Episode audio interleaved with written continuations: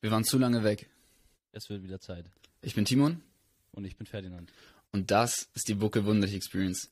Mit dabei Professor Lammers. Äh, Sie haben das Buch geschrieben, Bin ich ein Narzisst? Ähm, und ich habe mir da direkt die Frage gestellt, wenn man sich so ein bisschen mit Narzissten informiert, bin ich eigentlich selber ein Narzisst?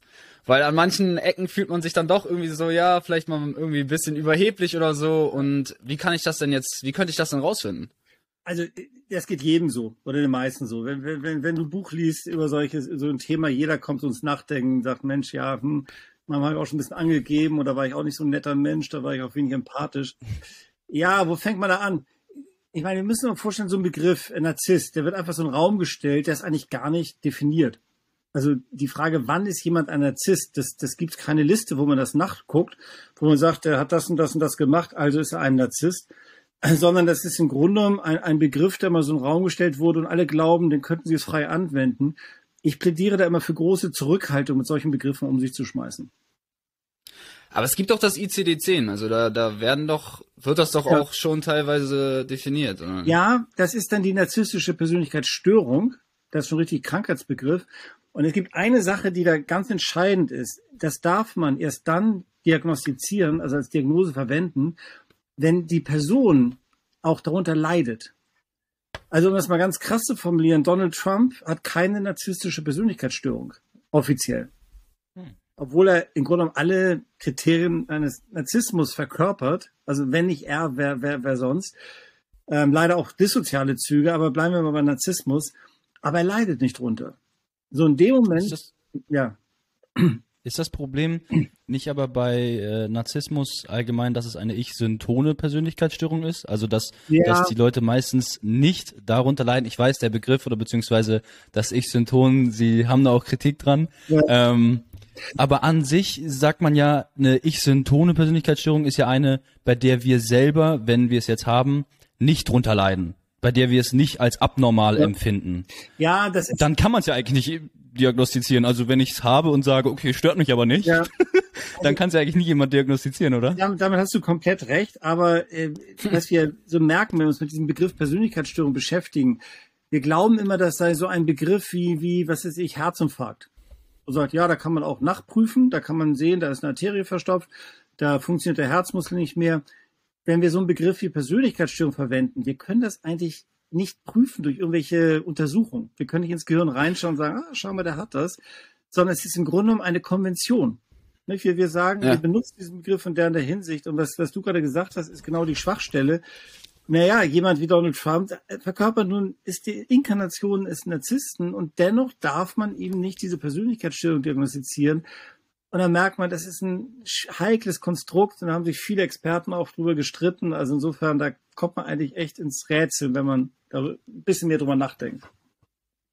Ja, mich interessiert, äh, mich erinnert das Ganze irgendwie an die äh, Rosenhahn-Experimente ja auch. Also wo ähm, Professoren sich quasi, also sind selber Psychi zu Psychiatern gegangen und wurden dann letzten Endes eingewiesen und ja. ähm, haben dann aufgehört, diese Symptome darzustellen, sag ich mal, zu zeigen. Ähm, und es hat dennoch ziemlich lange gedauert, bis sie äh, aus der Psychiatrie wieder rausgekommen sind. Ja. So, wo dann. Ja, also da, da werde ich als Psychiater jetzt natürlich, ähm, bin ich auf den Plan gerufen, um das ein bisschen zu korrigieren. Das stimmt. Ja. Das Experiment ging so, da sind ähm, Psychologen, ähm, haben sich verabredet, sind auf ein Krankenhaus gegangen, haben gesagt, ich höre Stimmen, sind auf eine geschlossene Station gekommen, haben geschaut, wie werden sie dort behandelt. Und natürlich wurden sie wie Kranke behandelt und es hat schon längere Zeit gedauert, bevor die, die, die Ärzte und Psychologen gemerkt haben, Mensch, eigentlich ist er gar nicht so schwer krank. Ja, äh, darüber können wir jetzt lange, lange diskutieren, aber es stimmt schon. Also es gibt, wie gesagt, keine Liste, wo man nachschaut, ist der narzisstisch gestört oder nicht. Man muss sich Folgendes vorstellen. Donald Trump kommt ja damit gut weg, weil er ist immens reich von, von Geburt an. Der ist in hohe soziale Kreise hineingeboren worden. Das heißt, sein, sein Narzissmus ähm, hatte ganz viel sozialen Background. Jetzt nehmen wir mal an, ein anderer kommt aus einer einfachen Familie, ist nur halb so narzisstisch, aber bekommt irre Schwierigkeiten, weil er einfach, der hat kein Geld, der hat keine Beziehung und träumt immer davon, ganz großer zu sein. Das heißt, mit der Hälfte des Narzissmus kann man schon erheblich in Stolpern kommen, weil man halt eben nicht diesen sozialen Background hat. Dann merkt man, wie heikel dieses Konstrukt ist. Also darüber können was wir. Bringt, was bringt mir jetzt das Geld, dass ich nicht diagnostiziert werde als Narzisst? Naja, ähm, denn Narzissmus ist ja im, quasi die erhöhte auch Anspruchshaltung. Ich bin was ganz Besonderes, ich will auch besonders behandelt werden. Also im Grunde genommen diese Selbstidealisierung.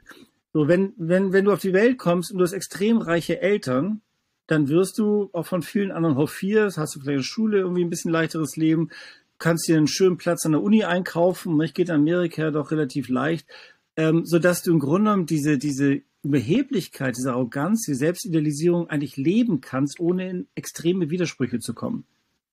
Wenn du jetzt okay, also nur wenn es quasi, es ist quasi dann einfach kongruent. Es entsteht ja. nicht irgendwie so ein, so ein Konflikt dazwischen, aber ich kann es trotzdem haben. Ja. Okay. Wenn jemand aus einer einfachen Familie kommt und hat aber solche Vorstellungen wie ich werde der berühmteste Architekt der Welt und ich werde ein genialer Musiker und und und, na, irgendwann merkt man, er ist halt vielleicht nicht so intelligent oder er hat nicht irgendwie so viel ähm, Lerneifer, er hat nicht so viel Support von seinen Eltern. Die Träume bleiben, die Realität sieht leider bitter aus. Und die, diese, diese Spagat zwischen, ähm, zwischen Ideal und zwischen Realität, dieses typische mehr Schein als Sein, das bringt Leute wirklich dann in eine Bredouille. Und ja, am Ende des Tages kann man daran wirklich erkranken, dass man darunter wirklich leidet, an diesen Widersprüchlichkeiten, die sich durch diese Störung aufgetan haben. Ich kann mir auch vorstellen, dass mir das irgendwo heutzutage auch echt was bringen kann. Also klar, dieses mehr Schein als Sein. Ja. Andererseits kann man ja auch sagen, fake it till you make it, gibt's ja auch den Spruch. Ja. Und wenn ich jetzt, wenn ich jetzt mich, wenn ich mich jetzt wirklich so drauf konzentriere, immer, ich werde der beste Architekt und es gibt ja auch den Spruch dahin, wo du zielst, da wirst du wahrscheinlich auch treffen. Wenn du dein Zielfernrohr, weiß ich nicht, auf eine Scheibe irgendwie platzierst, die jetzt einen Meter breit ist, wirst du wahrscheinlich trotzdem irgendwo auf die Scheibe treffen und nicht ins Gebiet drumherum. Ja. Und kann mir das nicht irgendwo helfen, wenn ich jetzt sage, ich werde der beste Architekt? Kann mich das nicht unterbewusst irgendwo polen? Also kann es nicht Vorteile haben? Ähm, ja, also jeder Mensch, der erfolgreich ist im Leben, ähm, hat wahnsinnig viel gearbeitet. Es gibt kaum jemand, der wirklich erfolgreich ist, der sagt, nö, ich habe eigentlich kaum was getan. Ähm, es sei denn geerbt. Das heißt, so eine Zielfokussierung, auch so dieser, dieser innere Antrieb, ich will der Beste sein, ich will sehr gut sein, ist was ganz Gesundes, ganz Normales. Aber man muss die Leistung bringen. Und es gibt leider äh, diese, diese missliche Situation, wo man auch nach außen immer sagt, ich bin super und ich werde der beste Arzt und ich mache sie alle platt. Und dann merkt man irgendwann, so schlau ist er oder sie nun auch nicht. Und in Prüfung ist sie auch nicht die allerbeste. Und ist leider keine an der Uni irgendwie bedeutende Nummer geworden. Nicht? Das, man muss die Leistung dann auch bringen können. Mhm. Aber wenn man sie dann nicht bringt, geht da nicht auch das Persönlichkeitsmerkmal dann vielleicht zurück? Also dass man sich dann, dass man halt selber dann erkennt, man ist, man ist vielleicht nicht so besonders, wie man ursprünglich dachte? Ja, das passiert, wenn du gesund bist. Ja? Und das ist eben das ah, Problem. Okay. Wenn du eine Persönlichkeitsstörung hast, dann kannst du davon nicht runter. Das ist eben das Problem, dass die dann, die würden noch eher lügen und im, im, im irgendwelche Dinge behaupten, ähm, weil die, die Vorstellung, ich, ich mache auch öffentlich, ja, ich bin jetzt ein angestellter Architekt in so einem Stadtplanerbüro. Ist ein guter Job, kriege gut Geld, aber ich bin jetzt kein berühmter Mensch. Das ist für die so unerträglich. Für einen gesunden Menschen ist das was ganz Normales. Ja, dass man sagt, gut, das kann ich jetzt nicht erreichen, ist auch in Ordnung. Also eher so der Prüfer ist schuld. Der ja, Prüfer hat mir nur die falschen Fragen gegeben. Das ist das. Aber er wie, mag mich nicht. Wie geht man denn dann, dann als Psychiater da dran? Also wie, wie könnte man das denn dann heilen? Ja, vielleicht erstmal oder dem helfen. die Frage von die erste Frage. Ich finde das oder was du gerade gesagt hast mit der Prüfer hat Schuld. Das ist zum Beispiel eine sehr selbstwertdienliche Strategie bei Misserfolgen, immer zu sagen, die anderen waren schuld. Ähm, ja. Ein Mensch, der die Schuld immer bei sich sucht, äh, das ist zwar moralisch irgendwie ähm, ein hehres Motiv, aber das sind eher selbstunsichere und häufig depressive Menschen. Also, ja. das muss man sich mal klar machen. Dies Narzisstische ist erstmal was ganz Gesundes bis zu einem gewissen Grad. Also was Besonderes das ist interessant, wollen, weil ähm, Erfolg haben wollen, von anderen gesehen werden wollen, geschätzt werden wollen. Das ist ja jetzt erstmal nichts Krankhaftes. Bloß wenn es zu viel wird, wenn es an der Realität vorbeigeht, wenn man immer besser als die anderen sein will, also die anderen quasi immer abwertet, damit man selbst besser wird. Ich meine, siehe Donald Trump, der hat das ja alles. Dann wird das ein Problem. ja, das ist, ähm, wie soll ich sagen, das ist vielleicht wie, wie die Größe von Menschen. Bis zu einem gewissen Grad ist es durchaus von Vorteil, groß zu sein. Ab einem gewissen Punkt wird die Größe aber zum Hindernis. Du kriegst Kreislaufprobleme, keine Kleidung mehr, Gelenke verschleißen eher und und und. Also insofern, das Narzissmus ist eine Eigenschaft, die ist bei gesunden Menschen kann die durchaus von Vorteil sein.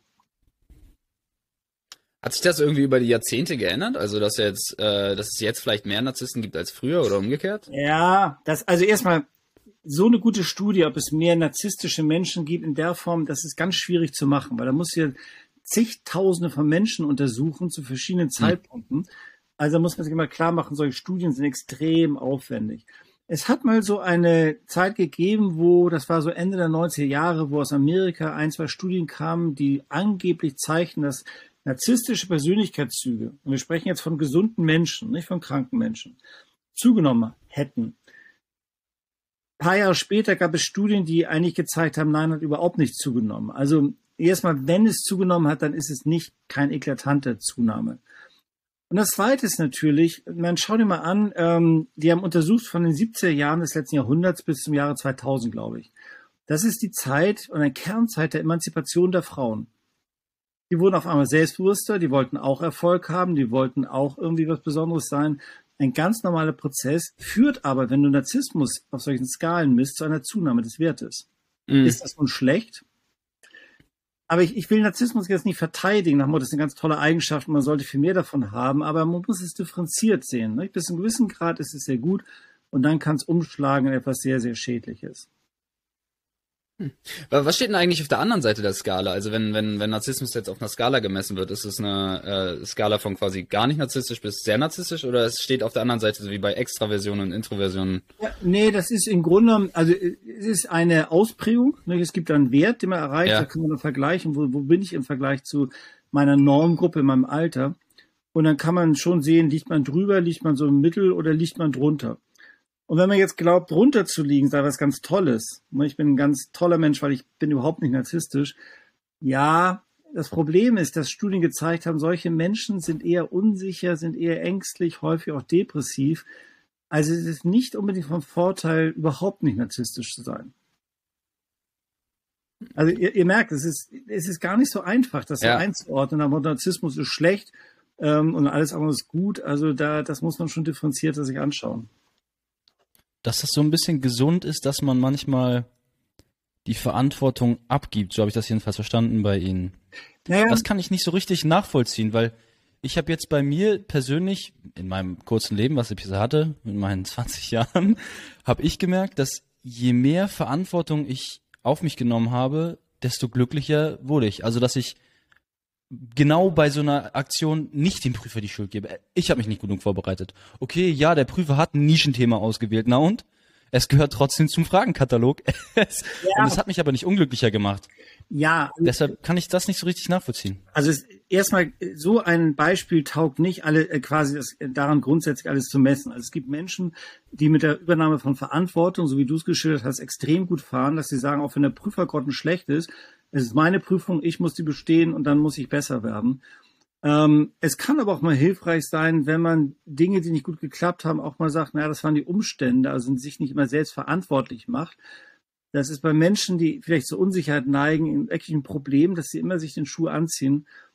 Also insofern, äh, du hast insofern recht, narzisstische Persönlichkeitszüge bei Gesunden gehen eher einher mit, ich will im Mittelpunkt stehen, ich will Verantwortung haben, ich will glänzen, ich will zeigen, was ich kann. Und das ist erstmal gesund.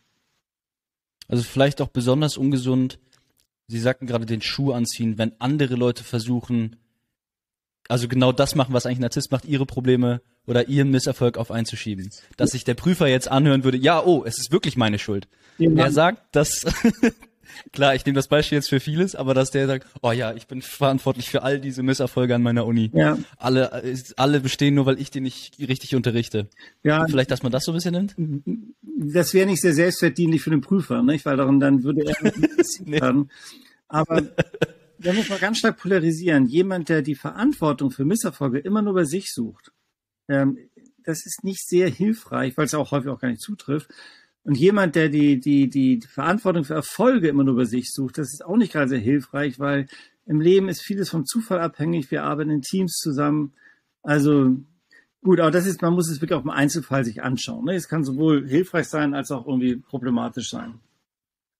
Das ist ganz interessant eigentlich, ne, weil das ja so eine äh, mittlerweile so eine Idee fast geworden ist, äh, sein sein Leben zu leben, so quasi immer Verantwortung auf einen selber ziehen, weil dann hat man Kontrolle quasi über alles. Dann kann man sagen so ja, ähm, ja, man hat halt, man hat halt dauerhaft die Kontrolle und ähm, ins, ja, insofern, ja. Ist, ist aber auch, ist aber auch nicht ganz unheikel, weil nachweislich besteht unser Leben aus sehr vielen Zufällen. nachweislich brauchen wir, um Erfolg zu haben, die Gunst der Stunde. Wir brauchen auch irgendwie Mitarbeiter, wir brauchen Unterstützung. Und dieser, dieser Kontrollwahn kann einen echt in die Ecke treiben, kann auch zu psychischen Erkrankungen führen, weil man im Grunde genommen die ganze Zeit hoch angespannt ist.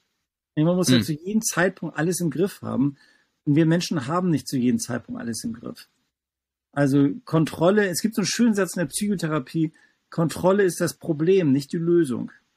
Und was wir in der Psychotherapie häufig Patienten beibringen, ist, Kontrollverlust zu ertragen. Auch zu akzeptieren, ich habe nicht über alles Kontrolle. Es gibt Dinge im Leben, die sind einfach so, die kann ich, die muss ich akzeptieren, die kann ich nicht kontrollieren. Ich glaube, man muss da einfach unterscheiden zwischen, zwischen wirklich Dingen, wie Sie gesagt haben, die einfach nicht in meiner Macht stehen, ja. dass sie einfach aus meinem Kontrollgebiet rausfallen. Wir ja. hatten mal einen Gast, zweimal sogar in unserem Podcast, Klaas Michelsen. Ja äh, mit dem ich mich auch einige Male privat unterhalten habe. Der ist äh, hauptsächlich Shiatsu-Masseur, aber geht auch in die psychologische Richtung ähm, und hat auch äh, Beratungen, ganz viele. Und ähm, der hatte auch gesagt, dass man extrem unglücklich werden kann, wenn man sich dauerhaft um Dinge kümmert, die außerhalb seines Kontrollradius liegen. Ja. Dinge, die man wirklich nicht in dem Moment, nehmen wir jetzt ein aktuelles Beispiel, der, der Russland-Ukraine-Krieg. Ja ich kann mich jetzt total unglücklich machen, indem ich sage, ah, ich könnte da und hier und jenes. Etwas, das ich aber in dem Moment nicht kontrollieren kann, zum Beispiel, wann, wie Putin jetzt welche Raketen abschießt. Ja. Da werde ich niemals Macht drüber erlangen. Ich kann vielleicht ein paar Sachen außenrum machen, ich kann, ich kann helfen, irgendwie äh, Spendenaktionen zu organisieren, solche Sachen. Ja. Aber alles, was außerhalb dieses Kontrollgebiets rausfällt, sollte ich vielleicht die Finger von lassen, weil es mich nur noch unglücklich ja. macht. Also ich sehe das auf jeden Fall, ja. Ich meine, man merkt das ja an diesen Hamsterkäufen, nicht? Warum, warum machen Menschen Hamsterkäufe? Weil die, weil die gerade unter Anspannung bei einer Krise und müssen irgendwas machen und dann glauben sie, mit so Hamsterkäufen sind sie erstmal sicheren Seite, was Quatsch ist. Aber es beruhigt sie erstmal. Haben Sie noch, haben Sie noch kein Klopapier gekauft? Ich, ich, ich hab, damals habe ich auch welches gekauft, weil das ist ja so eine Lawine. Das Echt? wird irgendwann knapp und äh, Wahnsinn. Meine Nachbarn haben bei mir geklingelt, haben sich von mir Klopapier geben lassen. Also es ist im Grunde eine self-fulfilling prophecy. Aber jetzt nicht mehr. Hätte man ein richtiges Geschäft draus machen müssen, ja. irgendwie so. Ja, klar. Richtig Klopapier anhaufen, anhäufen, so ein Stapeln und verkaufen in seine Nachbarschaft. Es hat Mitarbeiter von Kliniken gegeben, die wurden rausgeschmissen, weil sie am Anfang diese ähm, Desinfektionslösung auf, auf den Toiletten der Klinik abgeschraubt haben und über eBay. Ja, ja, gab's bei uns auch. Die wurden dann. Gab's Echt? bei uns auch. Ja. Bei uns im Rettungsdienst wurde unser gesamtes Lager geplündert. Ja wurden Maschinen geplündert und dann, als ich im Pflegepraktikum im Medizinstudium jetzt äh, war. Von Angestellten? Jahr, von Angestellten, ja. ähm, Personal. Das Lustige ist, es wurden auch schon Maschinen geklaut, kommt ganz oft vor im Krankenhaus. Die Leute klauen alles, ja. es ist wahnsinnig. Ja. Es ist wahnsinnig. Das Lustige ist, dieser ganze Vorrat an riesigen, riesigen Bottichen, ne, mhm. hat ein Typ verkauft, plus Maschinen, hat ein Typ verkauft auf eBay Kleinanzeigen mit den Artikelnummern. Ja. Oh. ja, ja. Unter seinem echten Namen. Ja, das, das ist, das ist so geil. Man, man fasst es mal nicht. Also da, da reden wir jetzt über wirklich Kontrollwahn und vielleicht noch andere Probleme. Ja, ist Wahnsinn, ist Wahnsinn. Vielleicht, ähm, vielleicht im, ja, Timon. Äh, ich, ich habe jetzt noch eine extra Frage zum, zu dem Narzissmus noch zurückzukommen, ja. weil das hatte mich noch mega interessiert. Ja, äh, gibt es eigentlich ein narzisstisches Gehirn? Weil ich weiß, es gibt ja quasi, dass man sagt, äh, gewisse beim, beim Psychopathen quasi, dass da gewisse ähm, Areale nicht derart funktionieren wie bei anderen. Ja. Ähm, ja, kann man das also, auch sagen? Da gibt es so ganz wenig Studien, die an, die einen Hinweis darauf geben, dass der Gehirnbereich, der für Empathie, also fürs Mitgefühl verantwortlich ist, vielleicht etwas geringer ausgeprägt ist. So, ähm, was macht man daraus? Also das Problem ist, das sind ja häufig so Resultate, wo man sagt, naja, das war auch zu erwarten. Also wenn man äh, so ein bisschen nach Motto, wenn jemand extrem musikalisch ist, wird der Bereich des Gehirns, der, der Musik verarbeitet, besser funktionieren als bei jemand, der wenig mhm. musikalisch ist. Ähm, das braucht man eigentlich gar nicht zu untersuchen. Ähm, und bei den, ähm, bei den Psychopathen, von denen du gerade geschildert hast, die so auch total wenig Mitgefühl haben, ähm, wird man auch Gehirnbereiche finden, die weniger ausgeprägt sind. Ja, man muss aber sagen, dies Narzissmus ist so ein vielschichtiges Problem. Das ist ja nicht so einheitlich wie ein Herzinfarkt, wo man sagt, ja, das ist immer das gleiche Muster. Es gibt viele verschiedene Wege, narzisstisch zu sein. Und was zum Beispiel viele nicht wissen, ist diese sogenannten grandiosen Narzissten, also Donald Trump, die kennt man, die entdeckt man sehr leicht, aber die sind für uns in der, in der in Psychotherapie, in der Psychiatrie gar nicht mal so die häufigen narzisstischen Patienten. Wir sehen eher sogenannte vulnerable narzisstische Menschen. Und das ist eine ganz andere Geschichte. Das sind Menschen, wenn du die kennenlernst, wirst du erstmal denken, ja, das ist ein bisschen unsicher, so ein bisschen schüchtern, so ein bisschen in sich gekehrt. Mhm. Und je besser du ihn kennenlernst, desto erstaunter ist man dann, dass der, mein Gott, der hat eine ganz schön hohe Meinung von sich selbst, der ist ja ganz schön abwertend gegenüber anderen, der hat eine extrem hohe Anspruchshaltung. Das heißt, das sind narzisstische Menschen, wo sich der Narzissmus hinter so einer eher zurückhaltenden Fassade verbirgt. Warum machen die das? Das machen die, weil die so große Angst vor Kritik und Abwertung haben, dass sie sich nicht trauen, wie Donald Trump, einfach nach außen nicht, so die Trompete zu spielen, so ich bin der Größte, da haben die viel zu große Angst, ich könnte kritisiert werden. Und deswegen hegen und pflegen die ihre narzisstischen Fantasien quasi hinter so einer ganz bescheidenen, zurückhaltenden Fassade.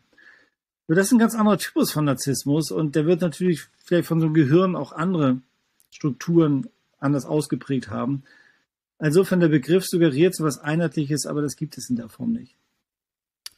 Wie viel ist denn da Anlage und wie viel ist Umwelt? Also kann man das so sagen? Ja. Mhm. Also, man muss immer unterscheiden zwischen einer Störung und zwischen narzisstischen Eigenschaften. Also wir müssen unterscheiden zwischen gesunden Menschen und deren narzisstischen Eigenschaften und zwischen Patienten mit einer Persönlichkeitsstörung. Wenn man jetzt Patienten mit einer Persönlichkeitsstörung nimmt, ähm, sind so frühkindliche Einflüsse nicht gut untersucht. Also müsst ihr euch vorstellen, da müsste man Tausende von Menschen vom ersten Lebensjahr an mindestens über 20 Jahre jährlich untersuchen, um die Einflüsse von Erziehung und Umwelt feststellen zu können riesige mhm. Studie. Ähm, was man weiß bei den krankhaft narzisstischen Patienten, dass zwischen ungefähr 70 Prozent der Ausprägung ist rein genetisch. Man weiß nicht, was das ist, aber es gibt ganz filigrane Zwillingsstudien, wo man zum Beispiel eineige Zwillinge genommen hat, die in getrennten Familien aufgewachsen sind, ähm, und hat geschaut, nicht, wer entwickelt dort Narzissmus. Das hat eine hohe genetische Komponente. Was das ist, weiß bislang keiner. Bei gesunden Menschen äh, gibt es so zwei, es gibt so zwei Haupttheorien, wie Narzissmus entsteht. Die eine ist, man wurde als Kind von Eltern abgewertet, hatte kühle Eltern, die er nicht beachtet haben. Und man hat durch dieses Größen selbst sich versucht, Aufmerksamkeit zu bekommen von den Eltern. Die andere Theorie ist, die Eltern haben einen immer behandelt wie, wie einen kleinen Prinzen, eine kleine Prinzessin. Man war immer das beste, tollste, größte, schönste Kind. Und man ist in so einer Blase von du bist genial aufgewachsen, dass man ein Selbstbild hat, was an der Realität vollkommen vorbeigeht. Das hat man untersucht, da gibt es Studien. Also bei gesunden Menschen ist es eher dieses Prinzen-Prinzessin-Modell, was zu narzisstischen Persönlichkeitszügen führt. Aber jetzt ist das nicht der alleinige Einfluss. Das hat einen Anteil dran, der ist gar nicht so groß. Also um das, um das zu sagen, man weiß es eigentlich gar nicht so genau, was narzisstische Persönlichkeitszüge wirklich begünstigt. Was könnten denn, Sie sagten genetisch, ja. genetisch 70 Prozent. Was könnte denn genetisch aus evolutionsbiologischer Sicht der Vorteil an Narzissmus sein? Ah. Ich meine, wenn wir Selektion betrachten ja. und wir haben jetzt einen Narzissten damals vor 60.000 Jahren ja. oder weiß ich nicht, noch länger vor vor ein paar Millionen irgendwie ja. und wir sind in der keine Ahnung ostafrikanischen Savanne und wir haben jetzt die ersten Homo sapiens und irgendwo anders noch Homo neanderthalis, was weiß ich, noch ein paar andere Menschenarten. Was könnte der Vorteil eines Narzissten sein aus evolutionsbiologischer Sicht? Weil wenn ich mir das so überlege, äh, ich würde ihn nicht mögen in meinem Stamm. Ich würde ihn umbringen oder rauswerfen. Nein. Also, da, da, denkst du viel zu modern und langfristig. Man weiß von Tieren, ähm, dass ähm, die Größe, die Stärke eines Tieres, bei Faunen, zum Beispiel dieses Faunrad, dass das Hinweisreize sind für die Weibchen, dass das ein potenter Geschlechtspartner ist, also der auch für die Nachkommen wird sorgen können. Die die, die ähm, Paarungsstrategie von, von Tieren, fangen wir doch mal an, ist ja sehr kurzfristig. Also es ist ja nicht so, dass sie jetzt monatelang irgendwie miteinander ausgehen, dann mal knutschen, irgendwann heiraten sie und dann haben sie Kinder, sondern es geht ja wirklich so um ist häufig was ganz Unmittelbares. So bei Menschen ist es auch so, dass dieses narzisstische Auftreten, nicht, ich bin der Größte, der Beste, Tollste, vielleicht auch irgendwie mit Reichtum spielen, mit irgendwelchen ähm, Anzeichen von Macht und Einfluss, dass das sicherlich auch Einfluss hat auf die sexuelle Attraktivität eines solchen Menschen. Das, die ist zwar nur kurzfristig, weil nach ein paar Monaten stellt sich raus, da ist gar nicht so viel dahinter. aber da ist es schon irgendwie zum Geschlechtsverkehr gekommen und schon das Kind auf dem Weg. Also insofern, narzisstische Menschen sind Sprinter. Ja, die, die haben häufig hm. ganz großen Erfolg in den ersten, in der ersten Zeit des Kennenlernens und dann ebbt das ab. Es gibt ein sehr schönes Beispiel, das fand ich, hat mich damals irgendwie, finde ich, als so, so Vorstellung, finde ich das interessant. Das hat mal ein Coach gesagt vom Football-Team. Der hat gesagt, es gibt Spieler, die holst du nur aufs Spielfeld, wenn es um einen ganz entscheidenden Spielzug geht. Wo es darum geht, dass jemand da absolut den Move macht, nicht, der das Spiel entscheidet. Da braucht hm. man den Narzissten, nicht, der das genießt vor so vielen Leuten und sagt, von mir hängt das alles ab. Der würde aber niemals ein ganzes Spiel über eine Mannschaft unterstützen können oder irgendwie sinnvoll mitspielen können, weil das ist ein Solospieler, der will nur alleine dort stehen. Mhm. Und man weiß aus anderen Studien, dass narzisstische Menschen auf so sozialen Treffen bei Frauen erstmal eine große Attraktivität ausüben. Das ist interessant. Ich hatte auch gesehen, dass das, ähm, ich glaube, ein Psychologe war das auch, ähm, im Joe Rogan Podcast, darüber geredet hatte, wenn ein, ein Narzisst und ein Nicht-Narzisst in einer Gruppe wären oder mehrere Narzissten und Nicht-Narzissten zusammen in eine Bar gehen würden, ja. dann würden die Narzissten deutlich mehr Nummern, beziehungsweise mit deutlich mehr Frauen am Ende des Abends, ich sag mal, rauskommen, jetzt so doof gesagt, ja. ne, als die Nicht-Narzissten und hätten da deutlich größeren Erfolg. Ja, klar. Also jetzt in sexueller Hinsicht. Ja, absolut. Das sagt nichts darüber aus, wie der in der Partnerschaft ist. Ne? Das kann also ganz im Gegenteil. Aber die sind halt sehr offensiv, die haben ein sehr selbstbewusstes Auftreten, die haben auch ein bisschen angeberisches Auftreten. Und wenn man da sehr bescheiden auftritt, sondern am Tisch sitzt, ein bisschen schüchtern umherschaut, da wird man sicherlich weniger Kontakt haben, als wenn man irgendwie direkt auf Frauen zugeht und sagt, hallo, ich bin übrigens der so und so und woher kommt ihr denn und hat mich Lust, mit am Tisch zu sein und also das ist, die Narzissmus ist, was die Paarungsstrategie angeht, erstmal eine sehr erfolgreiche Strategie. Ich glaube, wir machen zu viel Werbung für Narzissten in diesem Podcast. Das ist das, das, das stimmt. Und ich, ich habe auch dieses, dieses Buch, was du von zitiert hast, ich habe mehrere darüber geschrieben, aber dieses eine war ja im Grunde genommen so ein Selbsthilfebuch, bin ich ein Narzisst, habe ich echt Prügel für bezogen. Ich habe auf Amazon eine Rezension, die, ich glaube, da steht der Satz drin, in jeder, in jedem, in jedem Zeitschrift, in jeder irgendwie allgemeinen Zeitschrift finden Sie kompetentere Artikel als in diesem Buch. Weil, was die Menschen hören wollen, ist, Narzissmus ist schlecht. Das sind böse, ja. das sind schlechte Menschen, die muss man irgendwie bestrafen. Und was sie nicht hören wollen, ist, dass Narzissmus das ein sehr vielschichtiges Phänomen ist. So, nun bin ich ja aber Psychiater. Ich bin dazu da, Menschen zu helfen. Ich bin nicht dazu da, Menschen zu verurteilen. Ich kann natürlich jeden verstehen, der an der Seite einer narzisstischen Partnerin oder Partner sagt, das ist nicht zum Aushalten. Und ich bin sicherlich nicht jemand, der die Strategien von Herrn Trump irgendwie gut heißt. Aber ich bin, ich bin jemand, der Leuten helfen soll. So, und da muss ich natürlich darauf schauen, so, was ist eigentlich so das Heikle an dem Thema? Was ist vielleicht das Gesunde? Weil stellt euch vor, da, da kommt jemand, der ist irgendwie seine Frau hat ihn verlassen, der ist jetzt vollkommen depressiv, hat ihn verlassen, weil er halt in, narzisstische Züge hat. Wenn ich dem jetzt klar mache, sie sind grundsätzlich ein schlechter Mensch, hm. werde ich nicht mit ihm arbeiten können. Erst hm. wenn ich ihm klar mache, Mensch, einige Seiten an ihnen sind wirklich super. Und das ist auch vollkommen in Ordnung. Man kann Porsche fahren, man kann erfolgreich sein, das ist ja keine Krankheit. Hm, aber so ihre Art, mit ihrer Frau umzugehen, dieses Abwertende und und und, da kann man vielleicht arbeiten. Dann bin ich mit ihm im Geschäft. Insofern. Es ist halt einfach. Mh, es das ist halt also das, einfach für Menschen macht. irgendwie in Schwarz und Weiß zu unterteilen. Ja, besonders, weil Menschen so halt auch, ich glaube, versuchen, Gefahr zu entdecken und auch zu überblicken. Und ich glaube, das ist ein ganz, ganz psychologisches Phänomen. Eine Sache, mit der man das, finde ich, auch so ein bisschen vergleichen kann. Leute mögen total gerne diese True Crime Podcasts oder True Crime Geschichten. Und ich glaube, ja. das liegt daran, weil sie dadurch entdecken können, okay, wo versteckt sich das Böse? Und wenn ich jetzt sage, okay, ihr könnt aber nicht mehr ganz unterscheiden, da vielleicht schon, aber jetzt beim Narzissten, er ist jetzt komplett schlecht oder gut, dann habe ich auf einmal so ein Mischmasch in meinem Kopf und kann dem nicht mehr komplett aus dem Weg gehen, weil damit würde ich ja moralisch ein bisschen schlecht dastehen, wenn ich sagen würde, oh, der ist schlecht und weil er schlecht ist, gehe ich ihm aus dem Weg, sondern ich muss mich vielleicht mit dem Schlechten ein bisschen auseinandersetzen, weil, weil es irgendwie asozial wäre, diese Menschen komplett auszugrenzen. Ja, und, und das ist das, das ist das Problematische. Und was, was da hinzukommt, ist, ich meine, wer urteilt hier über wen? Also wenn mhm. du bist ein Narzisst, heißt es ja implizit und ich bin in Ordnung.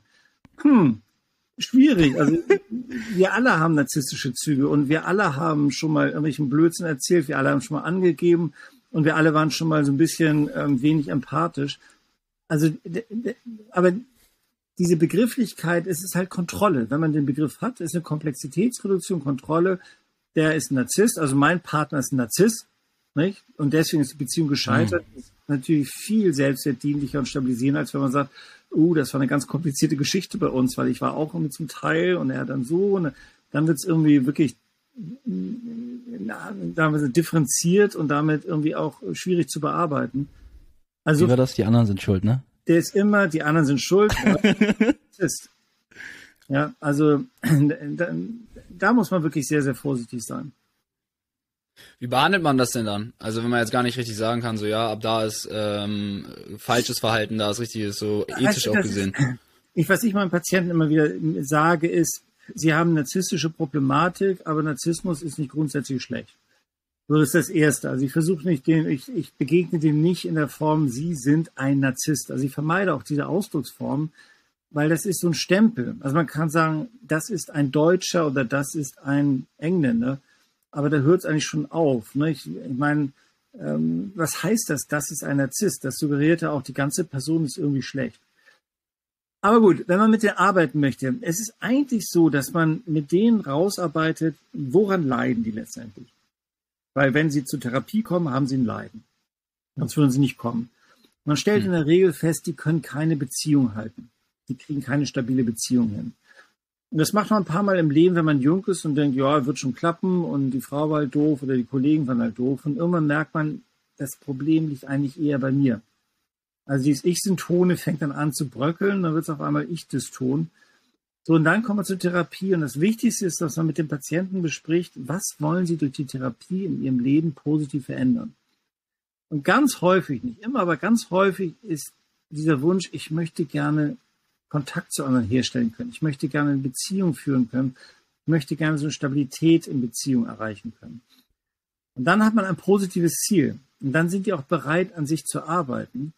Wenn man dem begegnen würde nach Motto, sie sind Narzisst und das ist schlecht, das müssen sie verändern, ja, davon haben die nichts. Nicht? Das ist irgendwie eine Nullnummer.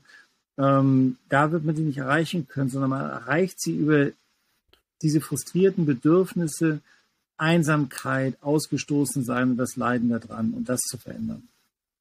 Aber das ist ja mega interessant, dass sie sowas dann trotzdem wahrnehmen können, ne? Also da quasi ihre Schwächen dann sehen können ja. und deswegen und dann trotzdem sogar noch zu anderen gehen können und das annehmen also, können. So ja, da. Es ist häufig so, also man unterschätzt immer, die sind ja nicht doof.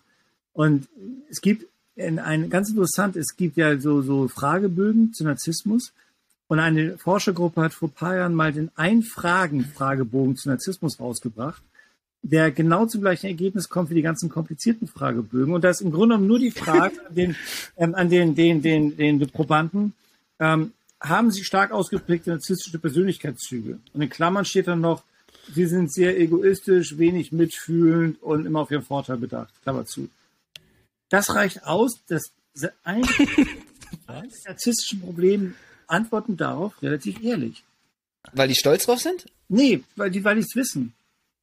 Weil ach, ach so. mein, das nicht zu wissen heißt im Grunde genommen, man ist doof, weil man einer der Dinge, die einem prägen, überhaupt nicht sind. Also die, die stark narzisstische Menschen, wenn sie ehrlich sind, können schon sagen, ja, da bin ich ziemlich extrem. Die Frage ist immer, wollen sie ehrlich sein?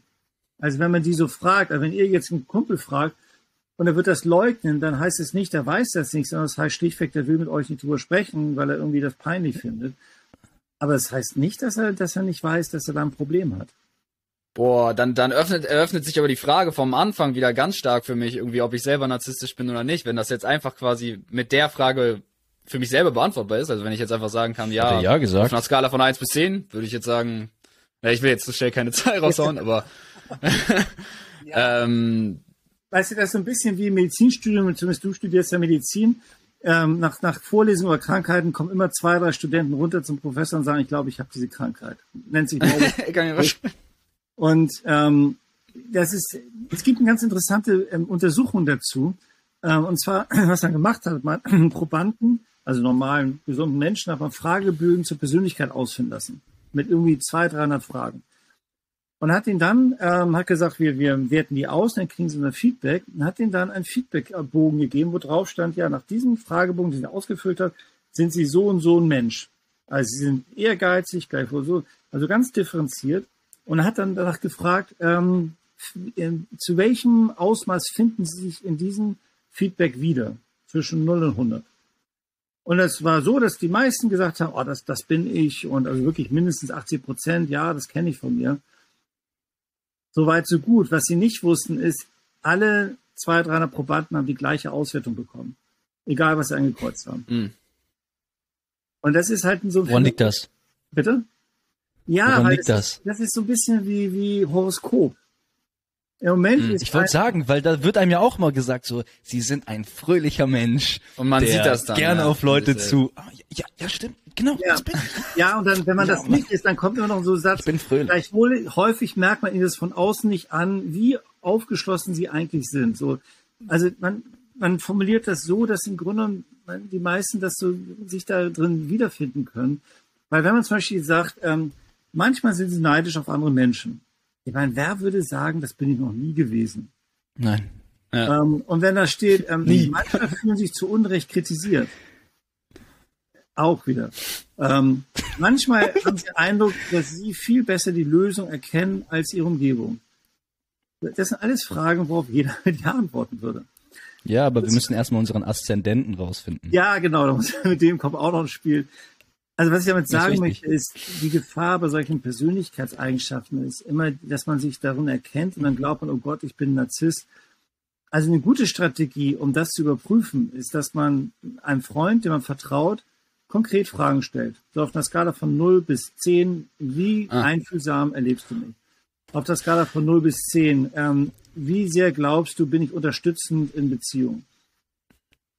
Das ist interessant, weil äh, also ich habe ja gerade Persönlichkeitspsychologie jetzt auch in diesem Semester und äh, ah, okay. da wurde halt gesagt, ja, bei Persönlichkeitstest ähm, wird halt, also das Wichtigste, was man dafür können muss, ist quasi Introspektion, weil du ja letzten Endes selber in dich reinguckst und ja. daraus dann die Fragen beantwortest. Und da habe ich mich immer so gefragt, ja, sollte da nicht noch eine andere Komponente sein, irgendwie, wo halt auf das Verhalten geguckt wird von außen oder so. Ja.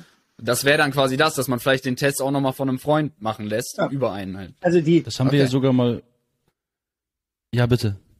Ähm, es gibt so den spaßeshalbe ähm, Formulierung, die kommt aus der Verhaltenstherapie. Wenn man wissen will, äh, wer man ist, fragt jemand anderes. Weil man selbst ja, so gebiased genau, ist, eigene Wahrnehmung. Ähm, und diese Persönlichkeitstests, die nur quasi, ähm, wo man Selbstanschätzung gibt, sind häufig nicht sehr verlässlich. Also verlässlich im Sinne, dass sie wirklich die Persönlichkeit auch wirklich gut erfassen. Das haben wir sogar mal gemacht, Timon und ich. Timon ja? und ich haben uns äh, Persönlichkeitstests ausgesucht. Ich weiß nicht mehr, welcher es genau war, aber ich glaube, es war schon ein relativ bekannter Persönlichkeitstest. Und ich glaube, es war der Big Five, ja. Big, Big Five. Five. Und ähm, wir haben den einmal für uns selbst ausgefüllt ja. und dann jeweils für den anderen. Ja. Also und? so, als ja? ob wir die andere Person geil. wären. Da haben wir sogar einen Podcast zu aufgenommen. Ich weiß nicht, ob wir den veröffentlicht haben, aber da haben wir sogar einen Podcast Doch. währenddessen äh, aufgenommen und ja. haben das quasi so vorgelesen und gesagt, okay, das haben wir bei dir. Und dann haben wir geguckt, ah, oh, ich habe das bei mir selber so gemacht, aber du hast es ganz anders bei mir. Ja. Und klar, ein Freund ist wahrscheinlich nie komplett genug, weil jeder Freund erlebt dich in einer anderen Umgebung, einer anderen Facette, mit anderen Leuten. Du, ja. du bist mit jedem anders so, ne? Aber so vom ja, Grundprinzip, es heißt ja Big Five, glaube ich schon, dass, äh, dass das auf jeden Fall deutlich ausschlaggebender sein kann als, als Einzelperson. Also man, das gesagt, man muss, man muss, immer aufpassen, wenn man sich mit solchen Sachen beschäftigt, dass man nicht abdriftet in ein, oh Gott, ich bin ja auch so. Wenn du ein Buch lesen würdest über Selbstunsicherheit, würdest du am Ende sagen, oh, bin ja auch nicht gerade so selbstsicher und, und so weiter und so fort. Interessant. Wenn Sie, wenn Sie den ganzen Tag, kann ich eigentlich du sagen? Ja, natürlich. Einfach aus Höflichkeit? Alles klar. Wenn du, wenn, wenn du den ganzen Tag in der Klinik bist beziehungsweise mit deinen Patienten zusammenarbeitest. Wie behältst du die Distanz zu deinen Patienten? Ah, das ist eine gute Frage. Erstmal ist die Frage, wie viel Distanz braucht man? Also es klingt immer so, als ob die mhm. Patienten was Gefährliches ist, dass man sagt, oh Gott, das, das reibt mich auf. Erlebe ich ehrlich gesagt gar nicht so, weil gerade wenn man, sagen wir, in der Psychiatrie arbeitet, sind schon wirklich kranke Menschen. Also es sind Menschen, wo man deutlich merkt, die haben eine psychische Erkrankung, sodass dieses, dieses Ansteckende, dass man sagt, Mensch, könnte ja auch ich sein, nicht so unbedingt in dem Augenblick ähm, einen, einen so erfasst. Das zweite ist, dass ähm, ich will eigentlich gar nicht so viel Distanz haben. Was ich natürlich nicht will, ist, ist abends im Bett zu liegen und irgendwie selbst traurig zu werden, weil ich habe eine Lebensgeschichte gehört, die, die dann meine Lebensgeschichte irgendwie ich anknüpfen kann und auf einmal daran irgendwie verzweifle. Deswegen muss man schon, wenn man Psychiater, Psychotherapeut ist, ich sage jetzt mal ein bisschen grob, eine gefestigte Persönlichkeit sein. Es gibt sicherlich Menschen, die von Natur aus dort eher geeignet sind, so wie es Menschen gibt, die eher von Natur aus zum Chirurgen geeignet sind, von der Fingerfertigkeit. Mhm. Man kann das und man lernt das auch in der Ausbildung. Und vom Stehvermögen. Ja, und von, genau, zum Stehvermögen, wie bei Politikern, nicht? Also, der Grund, warum ich kein Bundeskanzler ist, neben vielen, vielen, vielen anderen Sachen ist, ich kann nicht mit drei Stunden Schlaf pro Nacht irgendwie über längere Zeit hinkommen. Wenn ich das auch eine physische ja, brauche. Das zweite ist, dass man das sicherlich auch in der Ausbildung lernt, mit, seinen, sich, mit sich selbst besser zurechtzukommen, sich kennenzulernen und auch seinen Frieden mit seinen eigenen Schwächen und Misserfolgen und und und zu finden. Und dann ist, wie gesagt, gerade die Nähe das, das Spannende. Man hast du erwischt. Die Fliege? Nee, es ist immer noch, hier ist eine Mücke. Hier ist eine Mücke. Man sieht fertig, Jetzt dass ich selber auf den Kopf haut. Okay. Tut mir leid, ja, bitte. Insofern, ähm, das, und es ist ja auch gerade so, dass man versteht ja anderen Menschen auch dadurch, dass man sich überlegt, wie ist das bei mir? Und sich dieses Empath Empathievermögen hat ja was mit der eigenen Persönlichkeit zu tun. Also insofern, so wie ein Chirurg halt dieses, dieses, ähm, dieses Händische, dieses, dieses Manuelle mögen muss, muss ein Psychiater, Psychotherapeutin auch mögen, dass ihre eigene Persönlichkeit dort mit einfließt und es sich auch berührt und das muss ihr Spaß bringen. Mhm. Ich, ich habe nur ganz oft bemerkt, wegen der Nähe- und Distanzfrage, dass das Problem, was ich manchmal echt krass fand, im Rettungsdienst besonders, weil ich da am meisten so praktische Erfahrung habe, dass irgendwann so eine Distanz aufgebaut wurde ja. zu der zu der Problematik und eigentlich nur noch über so Dinge geredet wurde, anstatt über Probleme oder Menschen. So, ja. es wird dann angefangen von, von Kollegen und Kolleginnen über Päckchen zu reden, wenn man über einen C2-Intox redet. Einmal ganz kurz erklärt, ja. C2-Intox ist Alkohol. Also wenn man, wenn man zu viel Alkohol getrunken hat und man ist jetzt zum Beispiel bewusstlos und, und wir haben jetzt zum Beispiel einen Obdachlosen aufgegabelt, der betrunken ist oder sowas. Oder jemanden nach einer Party ähm, oft sagt man es zu Obdachlosen. Und der, der, der ist jetzt bewusstlos neben dieser Parkbank im kalten Winter. Und dann gibt es Kollegen, die fahren dahin und sagen währenddessen, oh, wieder ein Päckchen. Ein mhm. Päckchen sagt man, weil man die quasi meistens nur aufsammelt, diese Leute, in den Rettungswagen verfrachtet, zum Krankenhaus fährt, die sich dort auskurieren, wieder gehen, sich wieder betrinken und das gleiche macht man ein paar Mal. Und dann ist man wie so ein Kurier quasi, aber ein Kurier für einen Menschen. Und das ist fast schon krank, finde ich, so über, über, über Menschen zu reden, die wirklich ernsthafte Problematiken haben. Und das fand ich immer so, klar braucht man Distanz und irgendwie, man darf jetzt auch nicht sagen, so um Gottes Willen, der arme Mensch und man darf jetzt nicht mehr zu Hause irgendwie stundenlang drüber nachgrübeln, was jetzt wohl mit der Person passiert ist, weil das macht einen auch irgendwann krank, meiner Meinung nach. Aber so fernab von diesen menschlichen Problemen und menschlichen Geschichten, das war krank. Und da habe ich jetzt auch die, die, eine echt wahnsinnige Geschichte ähm, auch im Joe Rogan Podcast jetzt letztens gehört von von einem Schriftsteller. Die machen immer, die die die schreiben immer Geschichten oft und führen die vom Publikum vor während so einer Reise, bevor sie sie in Bücher nehmen. Und der hatte eine Geschichte erzählt. Da waren, ähm, da gab's, da waren, da waren sie in einem Autopsieraum und dieser Autopsieraum wurde, war getrennt durch eine Glasscheibe zum, zu einem Essensraum, einem Pausenraum. Und viele andere Leute saßen in diesem Pausenraum und haben gerade ihr Mittagessen gegessen. Sandwiches etc. pp. Und auf der gegenüberliegenden Seite im Autopsieraum, in der Pathologie, waren die Chirurgen bzw. Pathologen und dort lag ein makelloser zwölfjähriger Junge. Mhm. Zwei Stunden vorher hat dieser Junge noch auf einem Fahrrad gesessen, gespielt, ist hingefallen und hat wegen einem Schädelhirntrauma ist er gestorben. Mhm. Das heißt, da lag jetzt dieser zwölfjährige makellose Junge auf dem Autopsietisch. Kaum eine Schramme, nur eine Mini-Schramme. Und die Pathologen haben angefangen, ihn aufzuschneiden, das Gesicht, um dort nach Blutungen zu suchen. Und sie haben das Gesicht aufgeschnitten und die Haut abgezogen. Und darunter kam dieses lilane, dieses lilane, etwas dunkelrötliche Fleisch von der Muskulatur zum Schein. Und einer aus dem Pausenraum mit dem Sandwich am Mampfen zeigt auf den Jungen, diesen zwölfjährigen Jungen, und sagt, das, dieses Lila, das ist, wie ich unsere Wohnung streichen will. ja. Und ich fand das so wahnsinnig, diese Geschichte. Und, und ich konnte damit wirklich richtig, ich konnte damit irgendwie, ich, mir fehlt das deutsche Wort relaten, ich konnte damit irgendwie, weiß ich nicht, einen Bezug ja, zu aufbauen. Weil, weil ich das so auch erlebt habe irgendwie. Das fand ich so krank irgendwie. Ja, aber das ist, das ist ganz interessant. Das bespreche ich immer wieder auch mit, mit jungen Kolleginnen und Kollegen, also Formulanten oder äh, Praktikanten ähm, oder Psychotherapeuten, was, ich, was wir uns alle nicht klar machen, wenn wir mit so einem Beruf anfangen, ist, dass wer hilft, der muss lernen, mit Leiden umzugehen. Und das ist eigentlich eine genauso große Herausforderung, ähm, wie jemand zu helfen.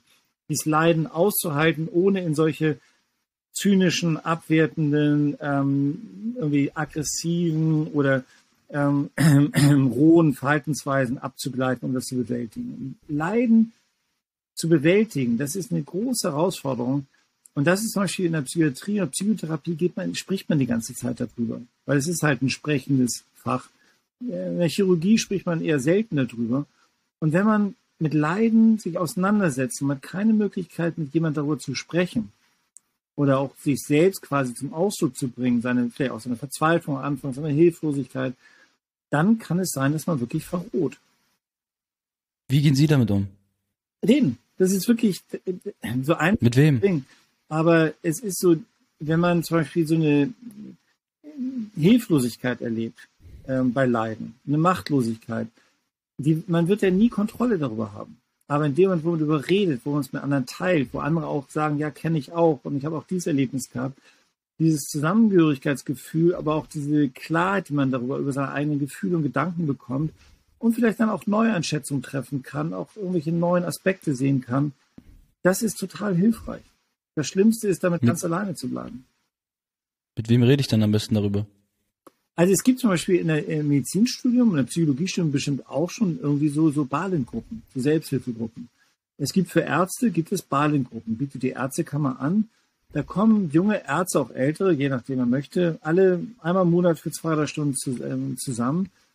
Und dann berichten die nicht so, was ich, der 17-Jährige mit Knochensarkom und der gerade irgendwie seine erste Freundin hat und seine Prognose ist in, Faust, also der wird dran sterben, wie traurig das ist und wie verzweifelt und, und redet darüber und erfährt von anderen Zuspruch, Trost, ähm, auch deren Erfahrung. Das ist zum Beispiel die sogenannte Balengruppe. Hm. Wir wollen ähm, respektvoll gegenüber ihrer Zeit sein. Deswegen, ja. ähm, wir haben jetzt noch ähm, einen heißen Stuhl, würde ich das jetzt mal nennen. Also ein paar schnelle Fragen, wo ja. wir die ihn einfach stellen würden. Wir sagen gar nicht. Ich habe noch eine. Ich habe Timon. Ich habe okay. noch eine Frage kurz vorher, ja. die mich brennend, die mich wirklich brennend interessiert. Ja. Sie haben im Podcast jetzt wirklich sehr oft oder du, du, sorry, du hast im Podcast wirklich sehr oft darüber oder Trump, Donald Trump, den ehemaligen amerikanischen Präsidenten erwähnt. Ja und in Bezug zu Narzissmus gesetzt. Warum ist Donald Trump ein Narzisst? Donald Trump ist absolut selbstidealisierend. Ich bin der tollste, größte, beste, ich bin der schlauste, ich bin der erfolgreichste, ich bin der schönste. Also wirklich, er spricht nur in Superlativen von sich selbst. Er hat null Empathie für andere Menschen. Er nutzt andere Menschen aus. Er sortiert andere Menschen sofort aus, wenn die nicht mehr in seinen Plan passen. Er ist ähm, sehr leicht kränkbar, wird sehr schnell aggressiv ähm, er nutzt andere Menschen aus. Ähm, er ist manipulativ. Also wenn man mal die Liste sieht von ähm, ähm, den Kriterien für eine narzisstische Persönlichkeitsstörung, ich habe das mal mit einem Kollegen gemacht, der scoret aber jedem 100 Prozent. Was ihn aber gefährlich macht, ist gar nicht mal das. Das ist zwar auch nicht gerade sehr ähm, stabilisierend für einen Präsidenten, aber Donald Trump hat ganz klare dissoziale Züge. Also Züge, wo er anderen Menschen wirklich bewusst schadet, ähm, bis hin zu kriminellen Zügen. Dies Dissozial ist im Grunde genommen nicht nur sich für andere Menschen nicht zu interessieren, sondern ihnen auch schaden wollen. Also insofern, das halte ich noch für das gefährlichere Element bei Donald Trump. Kann man da so eine Ferndiagnose stellen? Ja. Ich stelle mir das mega schwierig vor, ja, das weil das kann ja auch immer sein, derjenige ist vielleicht nur publicity-technisch so, ähm, strahlt das aus, weil vielleicht ist das seine Persona, die er ausstrahlen will für die amerikanische Bevölkerung, ja. um den nächsten Wahlkampf zu gewinnen. Da hast du vollkommen recht. Ich hatte mal eine Interviewanfrage während des Wahlkampfes vor, vor sechs Jahren mittlerweile. Die habe ich abgelehnt, weil ich auch noch dachte, vielleicht ist es echt nur eine Strategie von dem. Und wenn er Präsident ist, dann schaltet er um auf, ja, man alles ein bisschen vernünftiger sehen. Ich glaube, man kann das, man kann, darf und sollte. Was war, einmal ganz kurz, was war denn die Frage? Die meinst du Interviewfrage? Ja. ja um, ist er ein Narzisst? Ach so. Ja, mit dem Gedankengang, genau dein Gedankengang, Mensch, vielleicht ist das nur seine Art des Auftretens, womit er Wähler ran schaffen möchte und das ändert sich, sobald er gewonnen hat, habe ich es abgelehnt.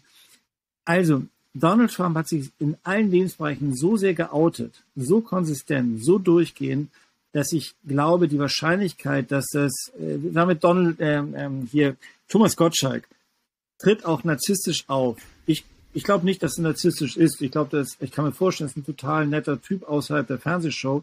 Im Rahmen der Fernsehshow muss er ein Verhalten einen Tag legen, was man sagt, Mensch, der ist ja eitel wie eine Frau. Das ist nun mal Fernsehshow. Nicht? Was nicht heißt, dass er abseits davon auch so ist.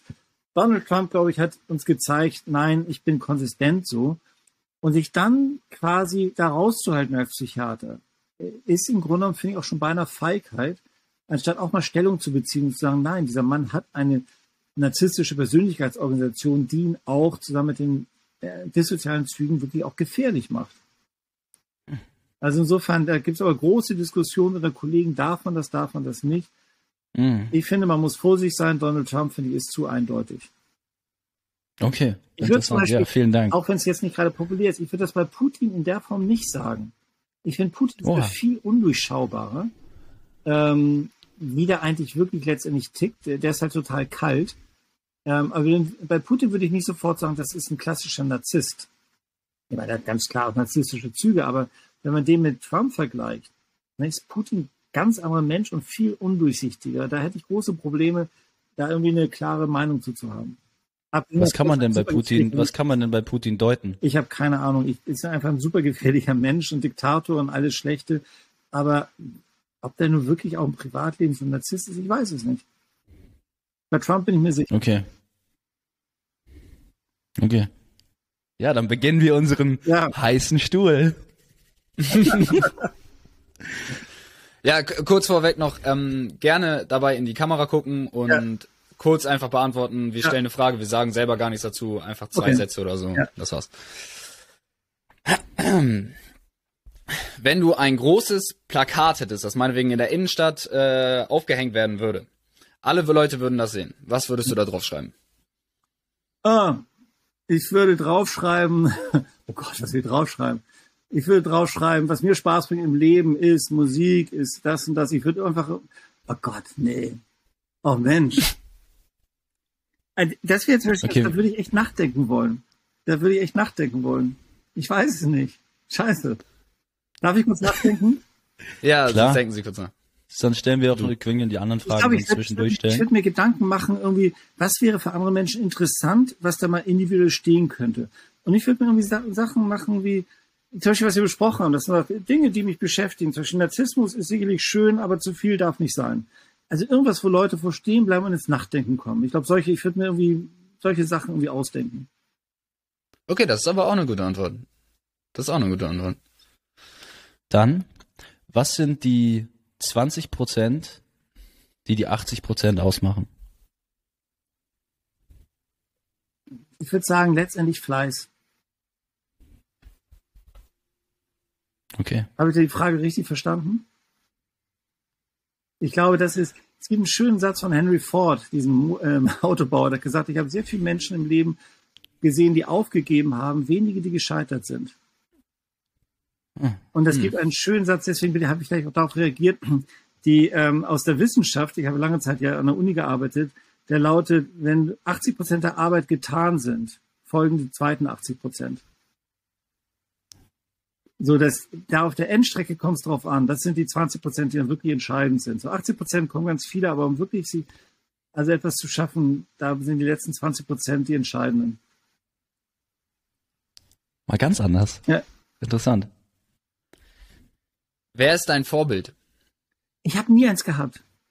Und ich frage mich manchmal, ob das nicht auch Arroganz ist von mir. Ich habe Leute, die ich beneide, ähm, die, die, ich aber nie erreichen werde. Also zum Beispiel ein Jazzpianist, ein Chick Corea, also genial, beneide ich glühend.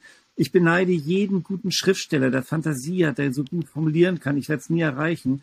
Deswegen sind das keine Vorbilder, sondern es sind irgendwelche ja, Hausgötter. Aber ein Vorbild, wo ich sage, so wie der möchte ich sein, habe ich nie gehabt. Was sind die besten Quellen, um sich zu informieren, zu lernen? Worüber? Über Ihr Gebiet. Also, was ich Studenten immer sage, ist, es gibt zwei Fächer der Medizin, die kann man nicht aus dem Buch lernen. Das ist Psychiatrie und Chirurgie. Wenn ich zehn Neurologiebücher gelesen habe oder zehn innere Bücher und ich weiß sie auswendig, kann ich loslegen als Arzt. Wenn man vom offenen Bauch steht, hilft ein kein Buch, Chirurgiebuch der Welt, da irgendwie weiterzumachen. Ähm, wenn man vor einem Patienten sitzt, helfen an alle Psychiatriebücher nicht, um dem wirklich mit dem ins Gespräch zu kommen. Und deswegen ist so dieses, was ich immer wieder merke, sich für jemanden wirklich zu interessieren und mit dem Zeit zu verbringen, um ihn kennenzulernen. Das ist mein Fach, wie glaube ich, neben natürlich auch Fachwissen, ist ja klar, ist so das Allerwichtigste. Also wirklich jemanden kennenlernen. Im Bereich äh, Psychologie, wer könnte man sagen, ist der beste aller Zeiten, also der am meisten ähm, hervorgebracht hat, meinetwegen, Fortschritt? Um, ähm, also erstmal, das ist immer so, also ich soll spontan gerade antworten. Also man sagt immer Sigmund Freud, das, was ein Faszinosum ist, weil Freud ist ja mittlerweile, ich glaube, 90 Jahre tot. Ähm, wenn man es nach dem wissenschaftlichen Output und nach der Publikationszahl und und und berechnet, müsste es eigentlich Aaron Beck sein, der Urvater der kognitiven Verhaltenstherapie. Der hat wesentlich mehr Therapeuten auf der Welt beeinflusst als Sigmund Freud. Sigmund Freud ist aber natürlich in, in so intellektuellen Kreisen immer wieder eine Referenzfigur. Das hat aber ganz viele Gründe, die nichts mit dem Fach eigentlich zu tun haben. Was würden oder was würdest du deinem 20-jährigen Ich erst raten? Wenn ich mich nochmal mit 20 Jahren sehe, ähm, äh, das ist nur die Frage, würde man im Leben was anders machen? Ich glaube nein. Also ich, ich glaube, ich habe mein Potenzial ausgeschöpft. Auch mit meinen Limitationen, wo ich merke, nee, das hätte ich nie erreichen können. Was hätte ich es gibt, also ich, es gibt nichts, was ich bereue wo ich sage, Mensch, hätte ich doch mal. Also wenn die Frage darauf abzieht, würde ich, würde ich auf die Schulter klopfen und sagen, nimm nicht alles zu ernst, bleib weiter fleißig und äh, hey, so toll bist du auch nicht. Also die jugendliche Arroganz vielleicht ein bisschen ablegen, die wir alle in dem Alter hatten, aber das wäre es dann auch schon. Und was hättest du vielleicht früher gerne schon gewusst? Also früher gelernt?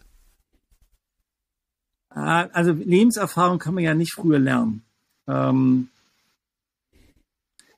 das Problem ist, ich könnte jetzt zum Beispiel sagen, mich mehr zu fokussieren, weil ich bin eher so breit aufgestellt.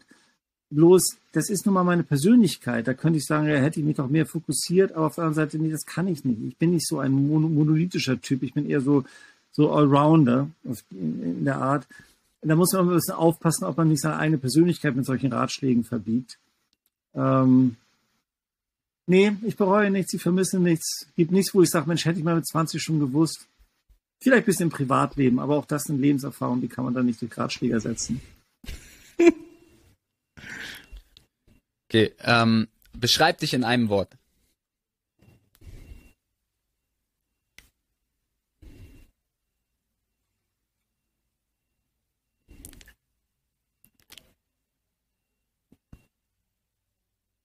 Neugierig.